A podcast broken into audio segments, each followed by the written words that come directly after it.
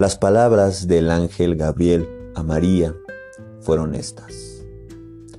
Vengo por mandato de aquel que es mi maestro, al que deberás amar y mantener. A ti, María, te traigo buenas noticias, ya que te anuncio que tu concepción ha sido ordenada por el cielo. A su debido tiempo serás madre de un hijo, le llamarás Jesús, e inaugurará el reino de los cielos sobre la tierra y entre los hombres. De esto habla tan solo a José y a Isabel, tu pariente, a quien también he aparecido y que pronto dará a luz a un niño cuyo nombre será Juan. Isabel preparará el camino para el mensaje de liberación que tu hijo proclamará con fuerza y profunda convicción a los hombres. No dudes de mi palabra, María, ya que esta casa ha sido escogida como morada terrestre de este niño del destino. Ten mi bendición, el poder del más alto te sostendrá, el Señor de toda la tierra extenderá sobre ti su protección. Mi perplejidad fue en aumento. Aquellas palabras no guardaban parentesco alguno con las escritas por Lucas. Como se verá, María no era virgen en el sentido que parece quererle dar. Era imposible porque las bodas, repito, se habían celebrado en marzo, ocho meses antes de la llamada Anunciación. En mi opinión, los relatos supuestamente sagrados sobre tal acontecimiento fueron deformados e innecesariamente circunscritos a una situación, la virginidad física de María que envolvía el nacimiento del Señor en un halo de misterio y divinidad muy propio de los orientales, algo que no afectaba para nada a la trascendencia de la misión del Hijo del Hombre. Pero trataré de ir por partes. En el mencionado Evangelio de Lucas, versículos 31 a 33, se lee, Vas a concebir en el seno, le dice el ángel a María, y vas a dar a luz a un hijo, a quien pondrás por nombre Jesús. Desde la pura lógica resulta incongruente que las fuerzas del cielo, que difícilmente contravienen el natural discurrir de la, naturaleza, programen una concepción en pleno periodo de esponsales. ¿Por qué crear problemas innecesarios si el tema de la concepción misteriosa de Jesús iba a constituir una fuente de polémicas, recelos y disgustos en la propia familia del Nazareno, ¿por qué añadir más leña al fuego con una concepción a destiempo? Lucas, en su Evangelio, recalca una y otra vez la palabra virgen.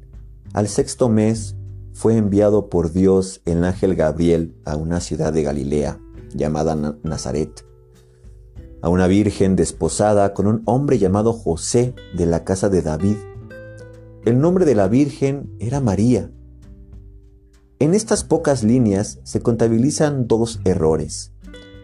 Una virgen desposada con un hombre llamado José y el otro de la casa de David.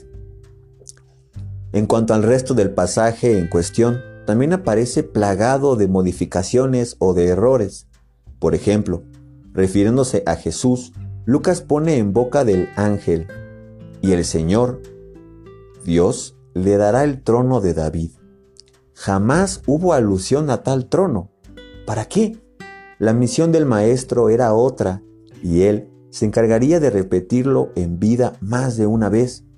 Lucas, que escribió su Evangelio muchos años después de la muerte de María, no fue bien informado o quizá se dejó arrastrar por las corrientes que pretendían magnificar todo lo relacionado con Jesús, incluyendo una madre permanentemente virgen, algo que iba contra todas las costumbres y normas de la sociedad judía de ese entonces.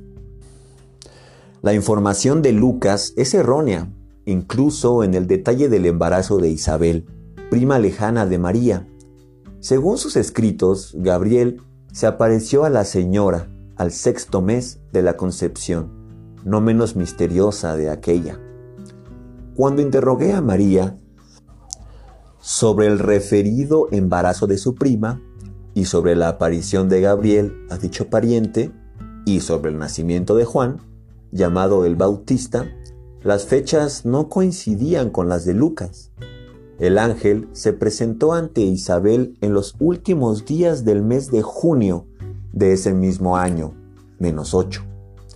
Es decir, para cuando el enviado celeste se apareció por segunda vez a María, Isabel ya tenía cinco meses y no seis, como escribe el evangelista.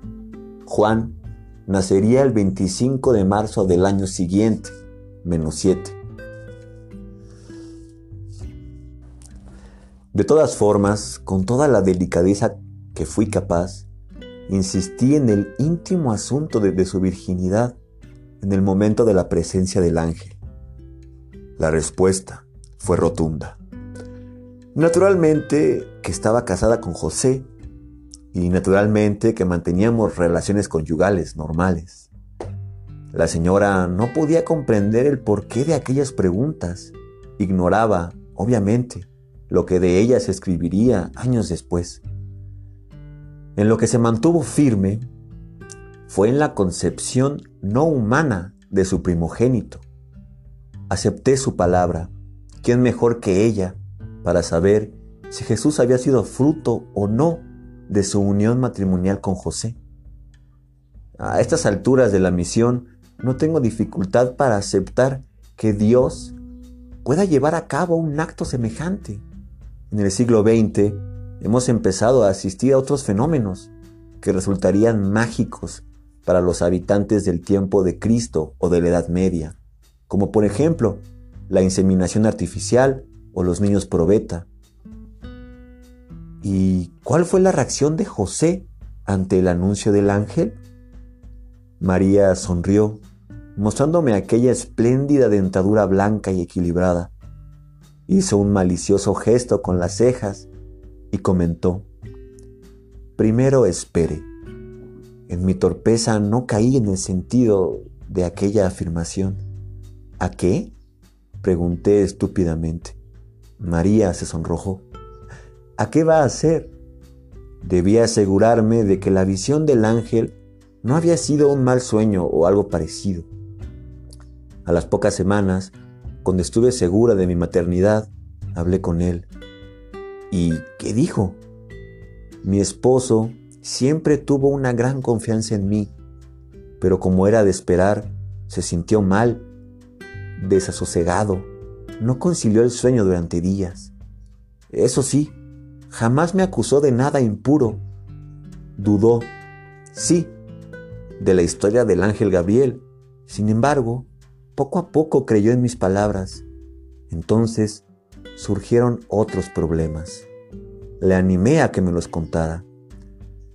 Para José, lo más duro no era que hubiera podido ver y oír a un mensajero de los cielos, o que incluso el Altísimo bendito sea su nombre, obrara en mí un milagro semejante. Lo que le trastornó fue que un niño nacido de una familia humana tuviera un destino divino. Sin embargo, después de reflexionar y sobre todo a raíz de su sueño, cambió y aceptó los hechos. ¿Un sueño? Intervine como si no supiera nada. Sí, una noche se despertó sobresaltado y me contó lo siguiente. Un brillante mensajero le había hablado. José, te aparezco por orden de aquel que reina ahora en los cielos. He recibido el mandato de darte instrucciones sobre el hijo que María va a tener y que será una gran luz en este mundo. En Él estará la vida y su vida será la luz de la humanidad. De momento irá hacia su propio pueblo, pero éste le aceptará con dificultad. A todos aquellos que le acojan, les revelará que son hijos de Dios. Después de esta dramática experiencia, José ya no dudó. Guardé silencio. Aquella versión tampoco se parecía a la del evangelista Mateo. En el capítulo 1, versículos 19 al 25, Dice textualmente el escritor sagrado. Su marido José, como era justo y no quería ponerla en evidencia, resolvió repudiarla en secreto. Así lo tenía planeado cuando el ángel del Señor se le apareció en sueños y le dijo, José, hijo de David, no temas tomar contigo a María, tu mujer, porque lo engendrado en ella es del Espíritu Santo. Dará a luz un hijo y tú le pondrás por nombre Jesús, porque él salvará a su pueblo de sus pecados. Todo esto sucedió para que se cumpliese el oráculo del Señor por medio del profeta. Ved que la Virgen concebirá y dará a luz un hijo y le pondrá por nombre Emanuel, que traducido significa Dios con nosotros. Despertado José del sueño, hizo como que el ángel del Señor le había mandado y tomó consigo a su mujer y no la conocía hasta que ella dio a luz a un hijo y le puso por nombre Jesús. Este pasaje en cuestión está lleno de posibles errores y manipulaciones, bien del propio Mateo o de quienes copiaron su versión original, la aramea, que como dije, se ha perdido. Si era justo, podría esgrimirse, ¿por qué iba a repudiarla en secreto? La justicia en aquellos tiempos se interpretaba como el escrito y el estricto y justo cumplimiento de la ley. Eso hubiera significado el divorcio fulminante y quizá la lapidación de María.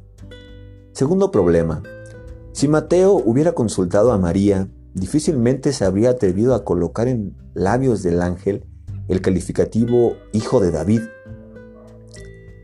Y tercero, aceptando que María y José se hubieran encontrado en el periodo de esponsales, ¿por qué extrañarse del embarazo si las relaciones sexuales en dicha primera fase estaban permitidas? Por supuesto, en la versión original no se dice que Él salvará a su pueblo de, sus pecados. El evangelista, como buen judío, suponiendo que hubiera tenido acceso al, verdadero texto del mensaje, ignora la semiacusación del ángel al pueblo, el suyo, que le aceptará con dificultad. Por último, respecto a las supuestas profecías sobre el Mesías y la virginidad de su madre, teniendo en consideración las lagunas, manipulaciones y contradicciones de que había sido testigo, todo era posible incluso, como manifesté, que fueran interpolaciones muy posteriores a la vida de Jesús para hacer cuadrar la innecesaria virginidad de María. No soy teólogo, ni tampoco lo deseo, pero desde mi corto entendimiento me hago una sencilla pregunta. ¿Por qué la Iglesia Católica y los cristianos se empeñan tanto en sostener el secundario e intrascendente asunto de la virginidad permanente de María? Lo único vital en todo esto son los frutos o el resultado final, la maravillosa maternidad de la Señora. En otras palabras, Jesús, dando por hecho que la concepción fue de carácter misterioso o divino, ¿qué importancia encierra que fuera o no virgen, antes, durante y después de la gestación? Al interesarme por las reacciones de las respectivas familias de José y María, respecto al nacimiento del niño del destino, como lo había llamado el ángel Gabriel, la señora, en su respuesta, puso de manifiesto el grave confusionismo creado entre aquellas gentes acerca del verdadero papel que debería desempeñar el maestro. Mis dos hermanos, mis otras dos hermanas y toda mi familia, comentó con melancolía, recibieron la noticia con escepticismo Ninguno creyó que mi hijo fuera realmente el Mesías esperado. Este, sin duda, fue un craso error. En ninguno de los dos mensajes celestes, en el de Gabriel y en el del sueño de José, se menciona para nada que Jesús fuera el Mesías o el libertador o que Dios fuera a dar el trono de David, como puntualiza Lucas. Los judíos aguardaban al Mesías, cierto, pero no era de origen divino. La creencia popular lo había asociado a un líder o libertador político. que haría de Palestina una nación fuerte y poderosa. La pésima interpretación de las palabras de los ángeles constituiría una interminable y agria fuente de conflictos entre los que conocieron a Jesús, incluyendo a su madre y hermanos. Pero no quiero precipitarme ahora en este peliagudo y fascinante problema. Al examinar el comportamiento de María durante la juventud de su hijo, tiempo habrá de comprobar cuanto digo. Los enemigos de Jesús tenían razón en una cosa. El rabbi de Galilea no podía ser el Mesías. Si el origen del maestro era divino, como él mismo se encargó de refrendarlo pública y rotundamente, su papel podía ser otro, pero no el de libertador del pueblo de Israel. Hoy, todos los que conocemos el mensaje del Cristo, estamos de acuerdo en esa premisa. Jesús de Nazaret fue un libertador, pero en otro orden, tal y como anunció Gabriel. He aquí una prueba más de que sus inmediatos colaboradores no entendieron la amplia y esperanzadora misión del Galileo, difundir el mensaje de hermandad entre todos los hombres y la gracia de ser hijos del Padre. Si lo hubieran captado, ¿por qué Lucas y Mateo iban a insistir en el banal y político asentamiento en el trono del rey David? Pero continuemos con los hechos, tal y como se registraron cronológicamente. En ese mismo año, menos ocho, no provocó mayores sobresaltos a la pareja de Nazaret. La vida siguió con su rutina y la señora, que guardaba en su corazón el anuncio de Gabriel sobre el embarazo de su prima Isabel, fue convenciendo a su marido para que le permitiera viajar a la región de Judea, al sur, y visitar a su pariente. No fue fácil, aclaró María, pero finalmente José accedió y en febrero del siguiente año pude abrazar a mi prima. Ambas estaban impacientes por verse e intercambiar sus respectivas experiencias. En realidad, la obra de Jesús en la tierra fue iniciada por su primo lejano, Juan, cuya historia, al conocerla de labios de la señora de los íntimos del Bautista, y sobre todo al conocerle a él, me llenó de perplejidad. Qué poco sabemos de este gigante de dos metros de altura y corazón sensible. Zacarías, el padre de Juan el Bautista, era sacerdote. Isabel, la madre, estaba entroncada en uno de los grupos más prósperos de la rama de María. Aunque hacía años que estaban casados, ciertos problemas a los que aludiré en su momento habían hecho inútiles los intentos de la pareja por tener hijos. La aparición del ángel Gabriel a Isabel tuvo lugar, como ya dije, en los últimos días del mes de junio del año 8 antes de Cristo.